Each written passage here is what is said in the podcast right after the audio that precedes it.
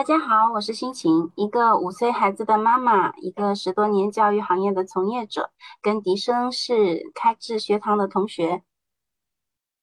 呃，大家好，我是笛声，呃，我是一个充满好奇的知识探索者，在多个行业都工作过，呃，实践经验比较丰富。我和心情一样，也是开智学堂的老学员了。希望我们能和大家一起分享一些接地气的故事和经验。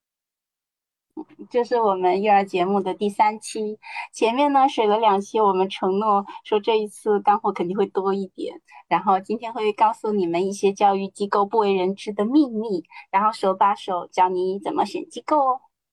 迪生，你认为怎么定义一个好的校外培训机构呢？嗯，这方面我觉得我应该可以。稍微说道说道，因为我自己呢，呃，当时跟其他人合伙办了一个儿童艺术培训机构。那其实，呃，以前是作为一个旁观者，后来在作为一个亲历者，并且是管理者的身份参与其中，其实就会觉得，呃，一个好的培训机构，在我看来的话，最重要的是，呃，它能否给孩子。带来一些帮助，因为我觉得这个标准的话，可能是会出乎很多人的意料。呃，因为我作为一个从业人员，实际上，呃，我们当初实际前期调研了很多机构，那我们去调研的时候，就会发现说，有些机构它虽然名气很大，而且它店铺也开的很多，但实际上我会发现说，呃，从家长的反馈还是孩孩子反馈来说，其实都不是那么尽如人意。因为可能他们在外面获得了很多的荣誉，然后也获得了一些所谓的投资人的青睐，但是实际上我们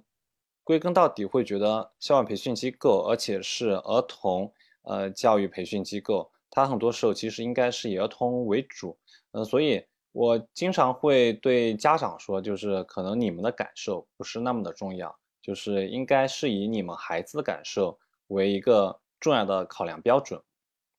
所以，呃，我会觉得说，一个好的教育培训机构，它首先肯定是把，呃，孩子放在第一位，而不是说，呃，他能够招多少学生，或者说能够每年，呃，赚多少钱，我觉得这个都次要的。那这时候的话，你要让让孩子满意，其实，呃，首先是，呃，你不管是。环境还是你的教学，还是你的那个整体的呃服务，都会让孩子感觉说这边真的像一个家一样，呃，而不是说这似乎是爸妈逼着他来的一个地方。这是我一个呃小小总结，因为这个毕竟是我们的开场吧，我们就先简单的讲一下我自己的想法。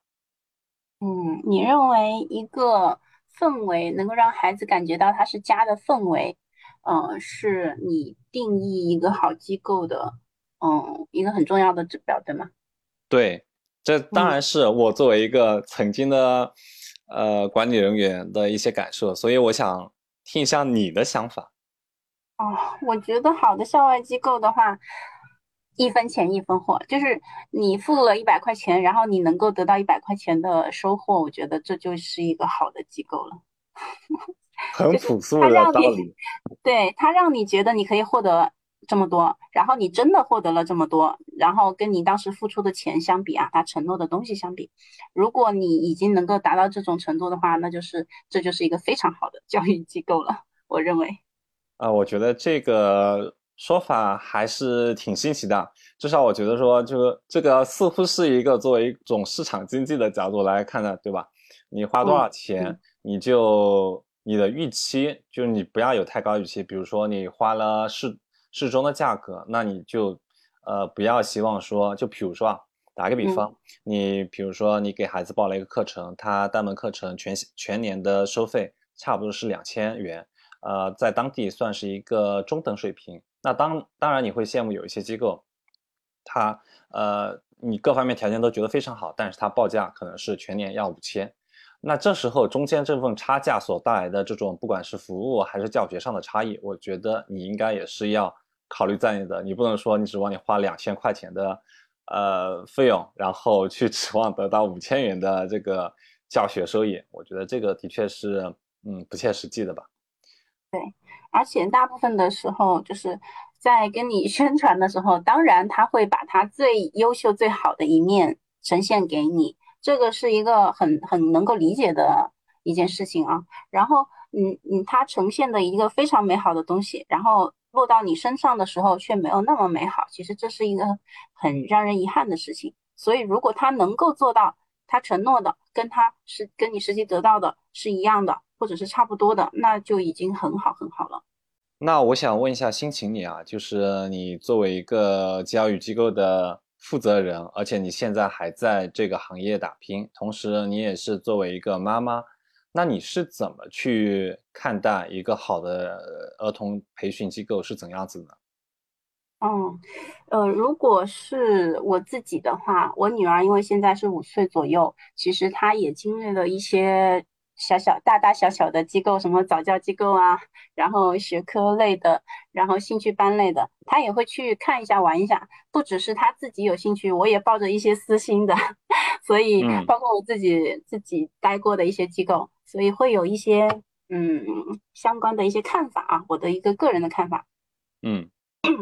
如果是我选择给我家孩子报班的话，我首先我会呃明确一下报班的需求。结合我家孩子的条件，稍微拆解一下需求，嗯，看他选哪个方面的机构。就比如说，我有个朋友，他就是想全职妈妈之类的，想把孩子放到一个安全一点的地方喘口气。那么他的需求可能就比较简单，就是主要需求就是，嗯，便宜一点就可以了，不要太贵的。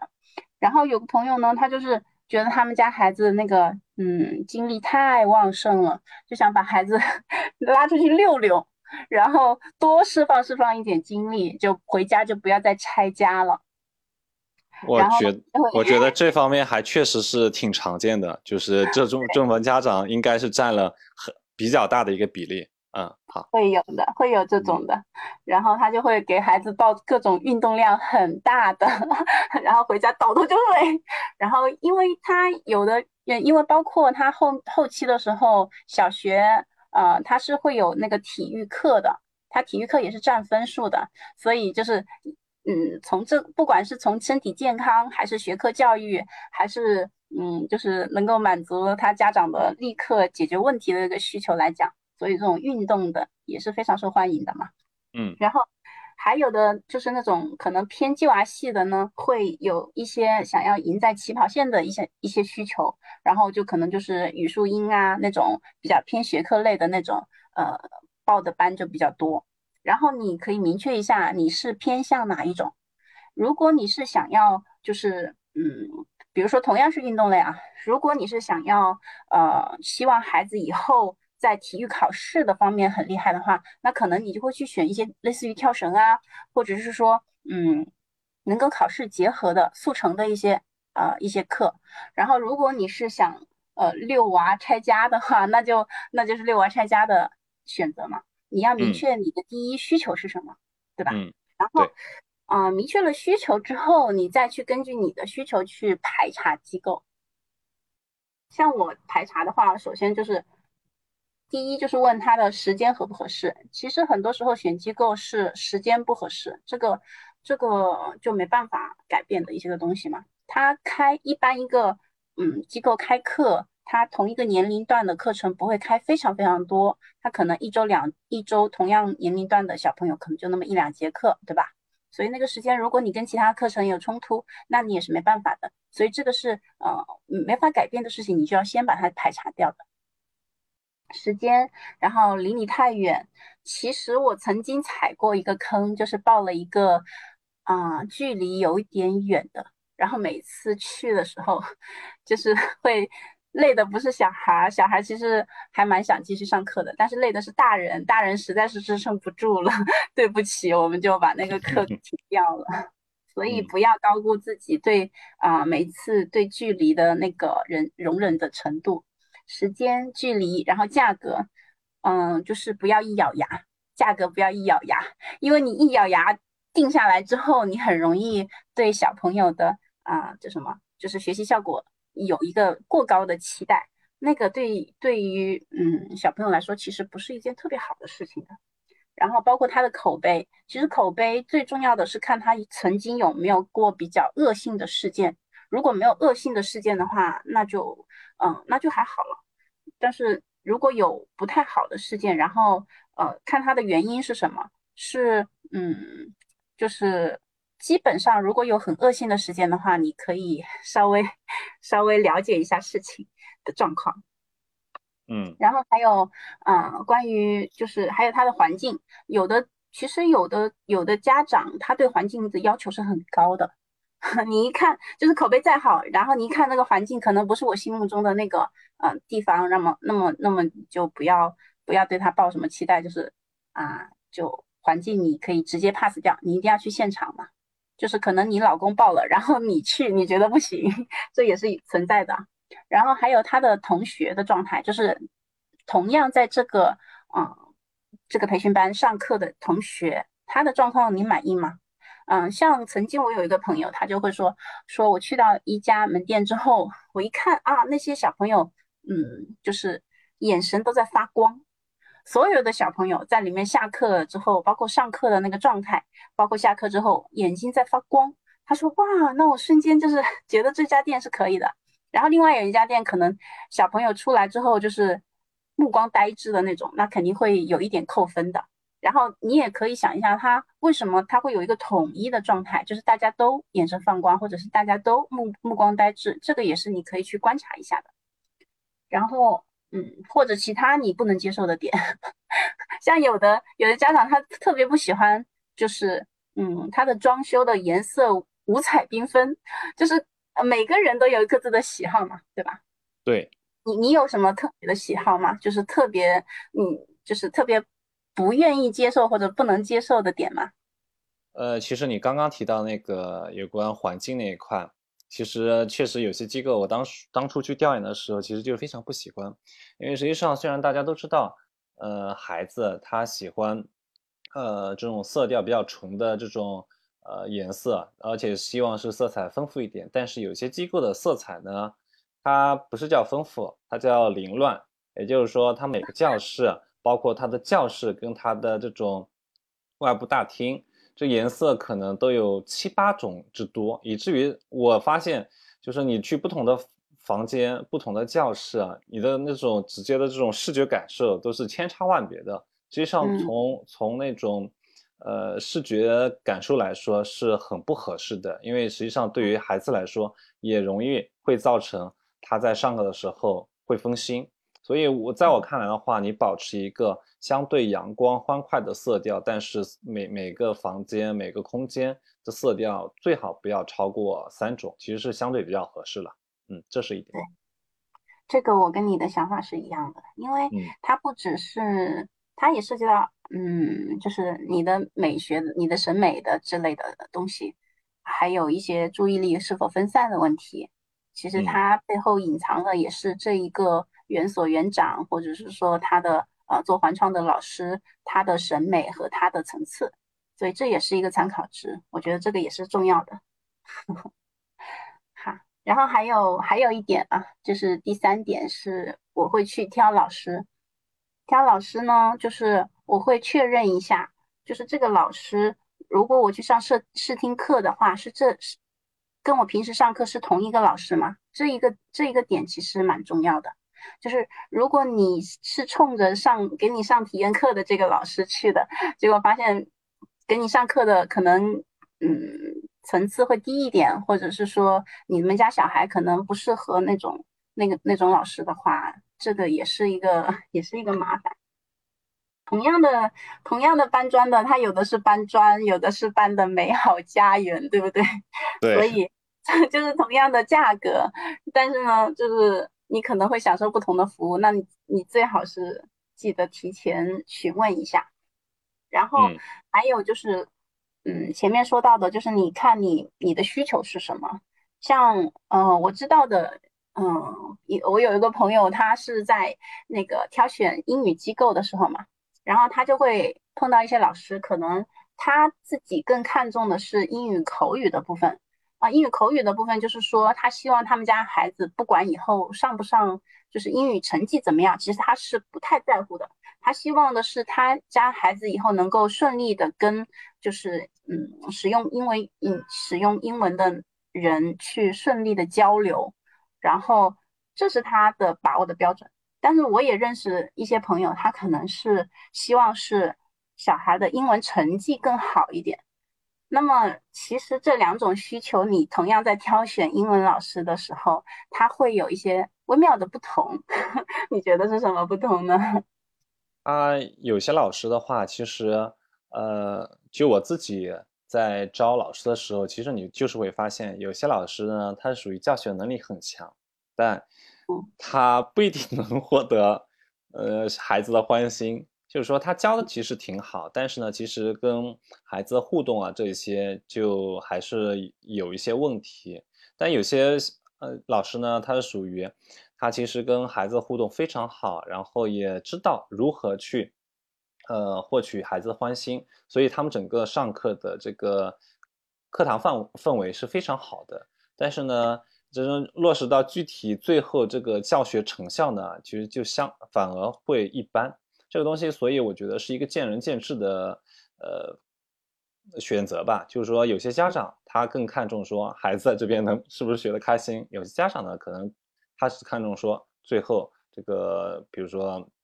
上了一学年的课程之后，最终的结果，他是不是一个让他满意的结果吧？嗯，对，就是在你上完上完课之后，你会发现，就是有的老师他会跟更擅长跟就是大人沟通，或者是说跟就是领导同事沟通，有的老师他可能会擅长跟孩子沟通，然后他所呈现出来的东西确实也是不一样的。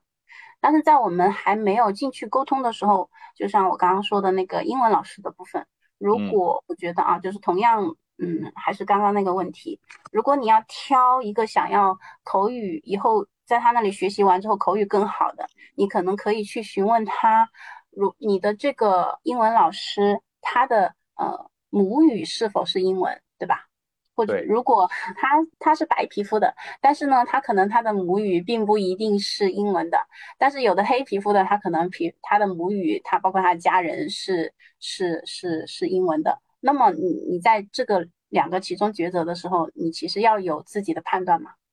像 我们国内不也是吗？同样是普通话，你说北京普通话跟广东普通话 跟东北普通话是不是也是不一样的，对吧？这个方这方面，其实我觉得我非常认可，因为实际上在我当初我们那个开设这个少儿英语课程的时候，其实就遇到过这个情况。因为当时大家去选择老师，尤其是外教老师的时候，有一种先入为主，会觉会觉得说，呃，白人外教他的英语口语非常标准，而黑人外教的话可能不是那么纯正。但实际听下来，去调研过之后发现，至少在我们当地来说，你发现合适的黑人外教反而比合适的白人外教多得多，而且白人外教的口语普遍就是不太纯正吧？因为因为很我们当地的外教，尤其是他们就是在呃当地大学任教的那些白人外教。他们很多国家并不是来自于那个英语系国英语系国家，反而是来自于像，呃，类似于葡萄牙这些地方来的，就是所以可能就要打一个折扣了吧？对，所以如果你想给你家孩子挑选英文机构的话呢，你其实可以向他的负责人或者是说他园长去嗯了解一下，然后如果。嗯，就是我不一，我不是说一定就是他要英文口语，他怎么样怎么样的老师，但是起码你可以看出，就是这个老师的态度，这个机构的园长或者说负责人他的态度是怎什么样的，就是他对这件事情他是在意的还是不在意的，他是在乎的还是不在乎的，包括其他的，嗯，运动类也是的，就是他对这个，呃，老师他背后的资质，然后他挖的够不够深。就比如说运动类的嘛，运动类的他哪一些体运动的赛事是更重要的，或者是说他运动类的，呃，他哪一些院校呃出来的学生他是会更优秀的。那么如果老师在对这个方面了解，如果负责人对这方面了解的越多的话，其实你对他的信心可可能会可以更多一点。这是这是对于挑老师和呃负责人的时候的我的一些看法啊。嗯。所以就是，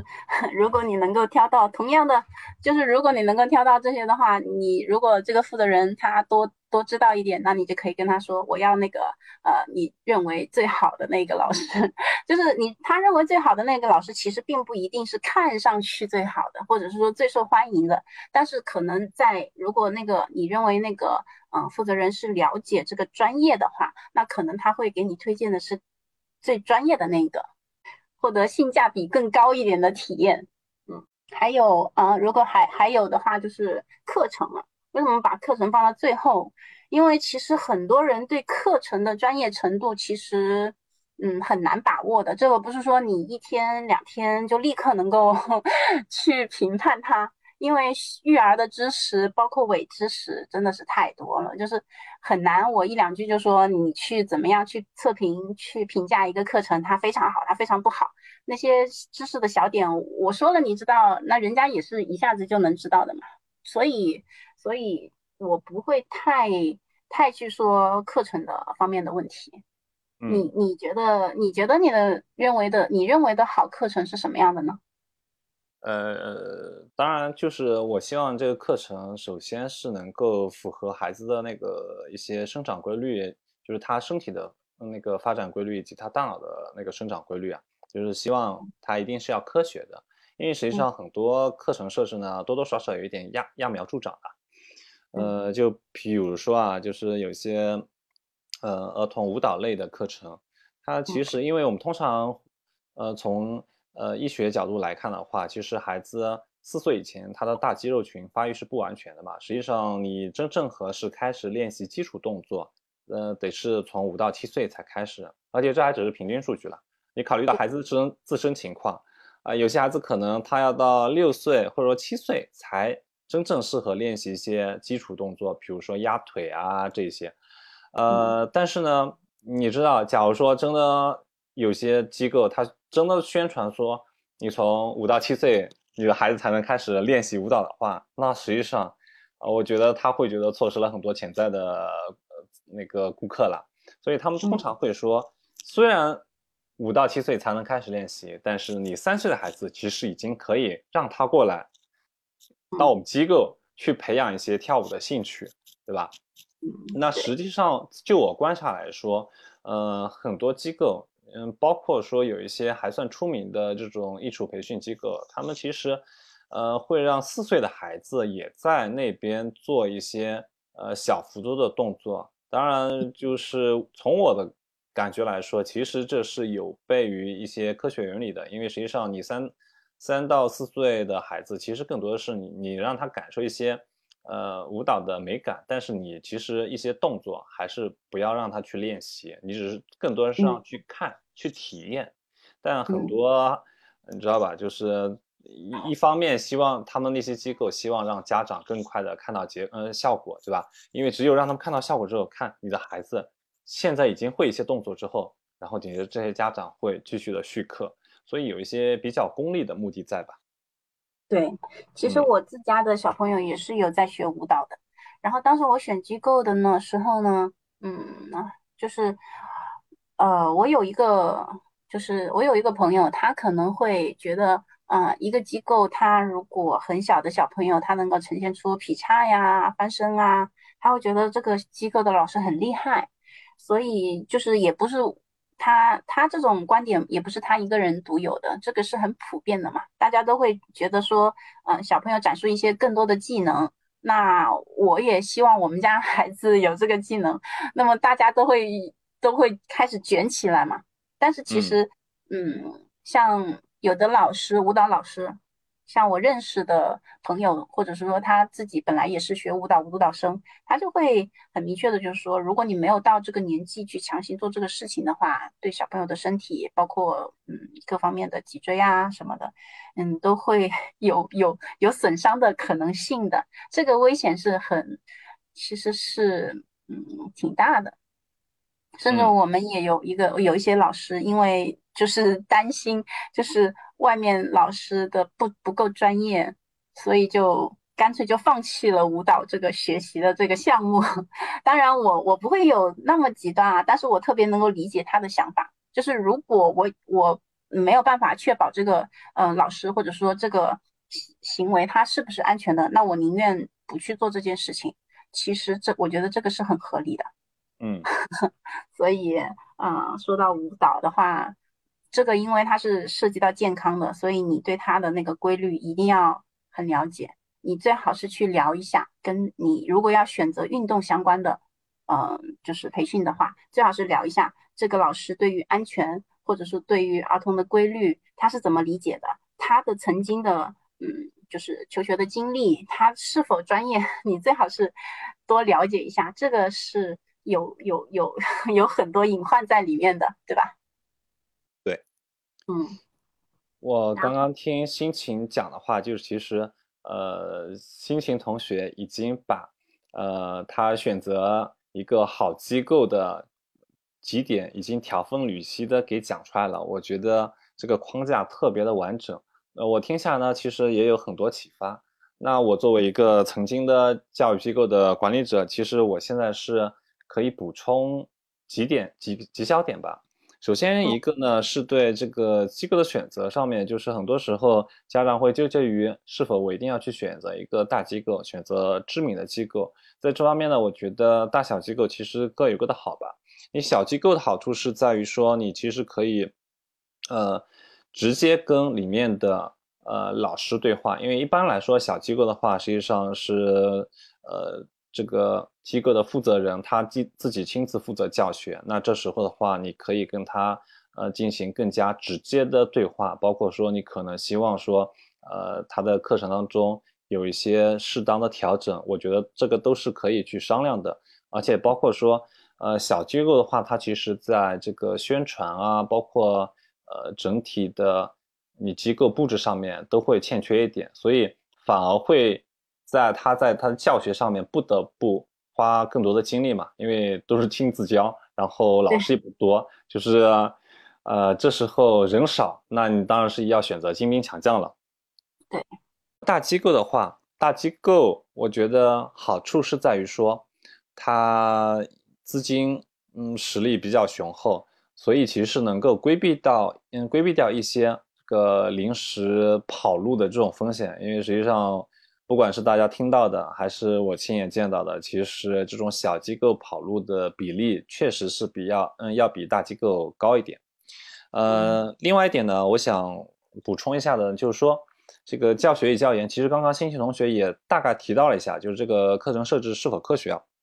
我是因为发现说，其实很多儿童培训机构，他会把大部分精力放在宣传与招生上面，因为实际上这跟他当年的这个营收。成直接的那个正比关系，呃，而在教学教研上面，他们其实很多会投入的精力不会那么多，但反而是像教学与教研这件事情，我觉得其实才是一个机构一个核心竞争力，呃，所以我像新东方，它作为一个头部的教育机构，其实它在教学教研这一块是一直是有很大的投入的，当然我们。似乎拿新东方的标准去跟呃相对一般的机构去做对比，似乎是对这些机构的不公平。但是我觉得说，呃，一个教学与教研上的投入，呃，其实我们家长去真的去选择的时候，其实是能看到的，因为你会发现说，你多对比几家机构，你就会发现说，它是不是有它自身的教学课程上的特点。我们就比如说。呃，不管是心情，你去给女儿挑选这种舞蹈类课程，或者说其他的艺术课程，你大大概只要选三到四家，基本上就会发现有些机构，你就发现完全是雷同的。但是总有那么个别几家，他们其实是有自身的特色，然后呃，而这个特色其实是弥足珍贵的嘛。对，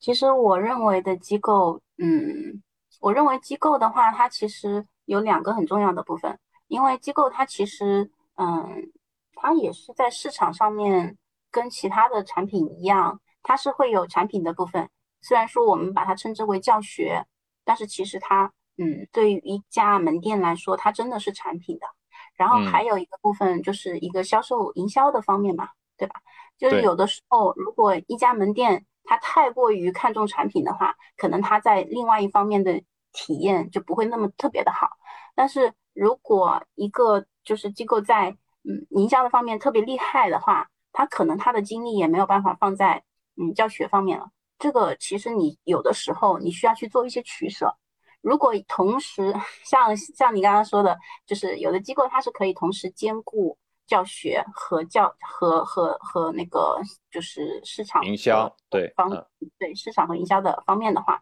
那么这样的机构呢，嗯，当然它是很好的，但是呃，它也会有它的弊端，就是它是很大的，它是很大的的话，其实会没有那么个性化。就是很多时候，它就会，呃，不会像小一点的机构那样，小一点的机构它可能会更因地制宜一些，所以它每一种状态它都会有它的特别大的优势，同时它也会有一些它的限制。然后你可以根据你们家孩子的状况，就比如说你们家孩子就是可能到了一定的，就在某个年龄段，他是特别在乎有一些比较个性化的需求的。嗯，班级，那么你就去挑这种。如果有的时候你觉得，呃，你可能会想要选大机构，其实大机构它的优势在哪里呢？嗯，大机构它可以参加的赛事和它的合作的一些东西，其实它是特别有优势的。就有一些，比如说小口才呀，或者是说，嗯，就是需要去表演的，需要去拿奖的，那么这一些。呃，这一些的部分的话，这些机构的部分，你选大机构，它是会有大机构特别大的优势，它会跟很多的大型的机构去去，就是嗯，优先的获奖。这个这个这个是大机构会有一个先天的优势的部分，然后小机构呢，它就可能是，就比如说某个专业性的，或者是说某个需要个就是个性化辅导的一些部分，就是可以为你。定制量身定制一些个性化的指导，就是小机构它是可以去这样去给你做的。你们家小朋友现在是什么样子？然后，嗯，非常详细的从头给你跟到尾，给你捋清楚，就是整个，嗯，你的时甚至你的时间怎么改变，或者说你的就是课程节奏，或者说你最近精力不济，给你少排点课。小机构就可以做这些灵活的部分嘛，所以。嗯，根据你自己的需求去筛选，这是我认为的，就是挑选机构的一些很可能有些呃新手家长或者是没有经历过就是教育机构的人，可能他可能会忽视的。所以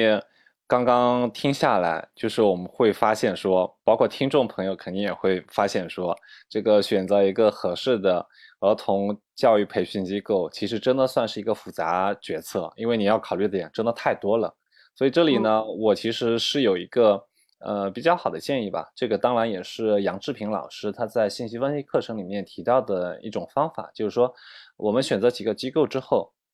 其实可以在纸上画一个呃表格，矩阵表格，然后呢就把我们刚刚提到的，或者说呃除了我们刚刚提到的一些重要的。呃，还有其他的重要参数都列下来，然后你针对不同的机构一一打分，把各项参数量化，到最后呢，你其实就可以很轻松的去选择那个得分最高的那个机构。这作为一个较高的评那个评判标准，其实是可以降低你在做这种选择的时候的一种大脑的负荷的。其实这算是一个比较好的方法吧。那前面我们提了这么多。我们现在终于到了最后一个环节，也就是说，我们要来揭秘教育机构不为人知的秘密。这方面呢，我跟心情因为都在这个行业，呃，待过。呃，星星同学呢，现在其实还在这个行业，呃，这个多多少少对他来说可能有点风险啊。我毕竟已经不在这个行业了，我可以肆无忌惮的先讲一些，对吧？就当抛砖引玉啊。首先呢，我们下一期就被封杀了。不至于，不至于。我们我们没有具体到，对吧？呃，没有提提到具体的这个机构名称，大家对号入座就行啊。我先来抛砖引玉一下，就是简单提几点。首先呢，是一个所谓的名师教学。呃，名师教学呢，这个从我自己的感受来说，因为名师教学其实是各大机构，不管是大机构还是小机构，其实都会重点宣传的，因为他们都希望。家长看到自己的老师多么优秀，对吧？获了多少奖项，然后有多么丰富的教学经历，但实际上，尤其在一些大型机构里面，大概率名师是没空亲自去教学的。呃，因为它最多是一个招牌。就其实我觉得这的时候你可以想象一下，就像很多私营的植发机构，呃，它加盟店遍地开花，但是实际上出名的医生就那么几个，你怎么有怎么可能会让你排到让他亲自给你做植发手术呢？而少呃那个儿童教育培训机构当中，这个名师教学很多时候其实就有这个坑在，因为呃，至少在我这边，我觉得这算是一个比较大的问题吧。嗯，你确定你还要进行这种海王上岸之后上岸之后抽干水的行为吗？这个。没有，就是其实只是提点一下，因为这个其实我觉得还是跟地区有很大的关系，而且跟这个具体的儿童教育培训的它的不同的分类是有关系的。因为我当时所调研的，包括我自己经历的，其实主要是儿童教育、儿童艺术培训这一块。那其他的可能就咱咱也不知道，咱也不能多说。不敢说。嗯。嗯，你说是说你确定一下，你可以确定一下，就是嗯，给你小朋友排课的那个时间段是哪一个老师有空，哪个老师教，你要具体指向到是哪一位老师，这个是可能是在你挑选机构的时候就需要做的。对，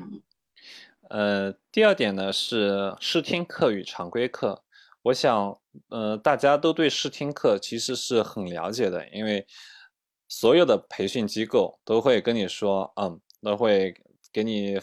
做广告宣传的，都会说你可以啊，免费来试听多少多少堂课，你觉得满意之后，你就是呃付钱然后报班。但实际上试听课一大约等于广告课，所以。我们会发现试听课它一定是是效果非常好的，不管是上课的氛围，还是师资选择，还是里面学生数量的控制，其实都是做得非常好的。那呃，实际上呃，你实际上课就是所谓常规课呢，我们会发现说这个整体的效果是会和试听课它可能会有一定的差距。这个呢，所以我觉得家长朋友其实应该是亲自去甄别一下。因为可能后续的时候你会发现这个老师非常好，但是后续你发现，哎，这个老师不在这边，呃，不在这边一直上课。然后包括说，原先你去参加试听课的时候，可能是一个小班制的教学，但是你会发现实际上课的时候，这个学生数量似乎与宣传的不是那么相符。再包括说，辛勤同学前面提到的这个同学的这个氛围，其实也是一个。呃，在试听课与那个常规课当中，经常会出现的一个呃 情况，就是说实际对实际常规课的时候，我们发现说，这个可能课堂的这个纪律方面，它都是一个问题。但是，一般试听课安排试听课的时候，其实呃课程上面一般都会就是有三两到三个老师在那边呃进行教学以及现场的那种气氛的营造啊，还是课堂纪律的维持。这所以整体给家长观感都是非常好的。我不知道心情你在这方面是怎么看的？这个是存在的，这个是很正常的。就是你要去办一场活动，那么你肯定是要有准备的活动，你要把各个环节都落实的更完善一点。那么有的就是可能会呃比平时，就像就是你上学的时候也会有领导来视察的时候嘛，对吧？就是跟平时它是肯定会有一些区别的。然后它有的区别是比较小，有的区别是比较大，那就要看这个机构的风格了。然后据我我知道的有。一我有个朋友，他他他参加过的一场活动，然后他就是里面就是会专门的请一些团队，然后是专门做氛围的气氛组类似的吧，就是会有这种团队去经营，这个也是很就是很很常规的操作了，但是可能家长他不太知道。如果其实我个人会建议说，你如果要挑选一个机构的话。像很多就是说九九九十九块四节课、六节课、八节课，甚至十节课，其实那种课呢，你去的时候真的不不能够作为完全的参考。嗯，你真正的你你还是平就在日常的时间去观察一下他们的机构，还有就是跟原来已经上过课的家长沟通一下，这个是非常重要的事情，要不然你很难知道他真正的常规的状况，就是你能够获得的是什么样的东西，就是不能说你买回去之后是吧？买家秀、卖家秀差别太大了。是啊，这个的确有点买家秀跟卖家秀的这种区别了。嗯，其实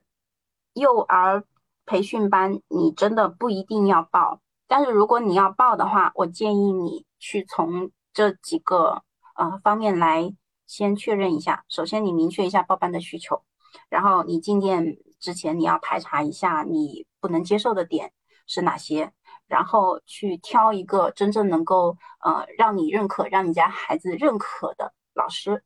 嗯，或者是说负责人，啊，还要去观察一下他的课程是否科学的符合嗯小朋友的生长的规律，然后就是你在这些东西全部都核查完了之后。你最后你可以再重新再回到 第一点来，你明确一下这个报班你真的需要吗？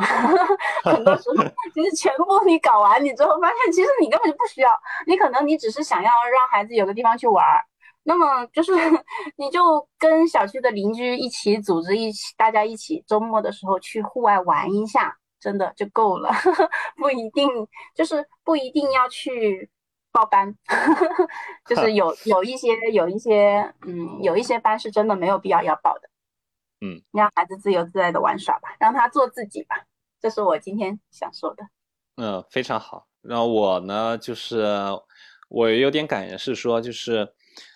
呃，心情刚刚说的，其实就让我想到一句话吧，就是说不要因为走得太远而忘记了为什么出发。呃，我们孩家长给孩子报。这种课外的辅导班、培训班，其实归根到底是希望他们在业余的时间，呃，有一个快乐的、充实的这种生活。那很多时候，当你呃听了商家太多广告，然后做了太多调研之后，你会发现你陷入迷茫，你都忘了为什么我要去 选择机构了，对吧？被割了韭菜了。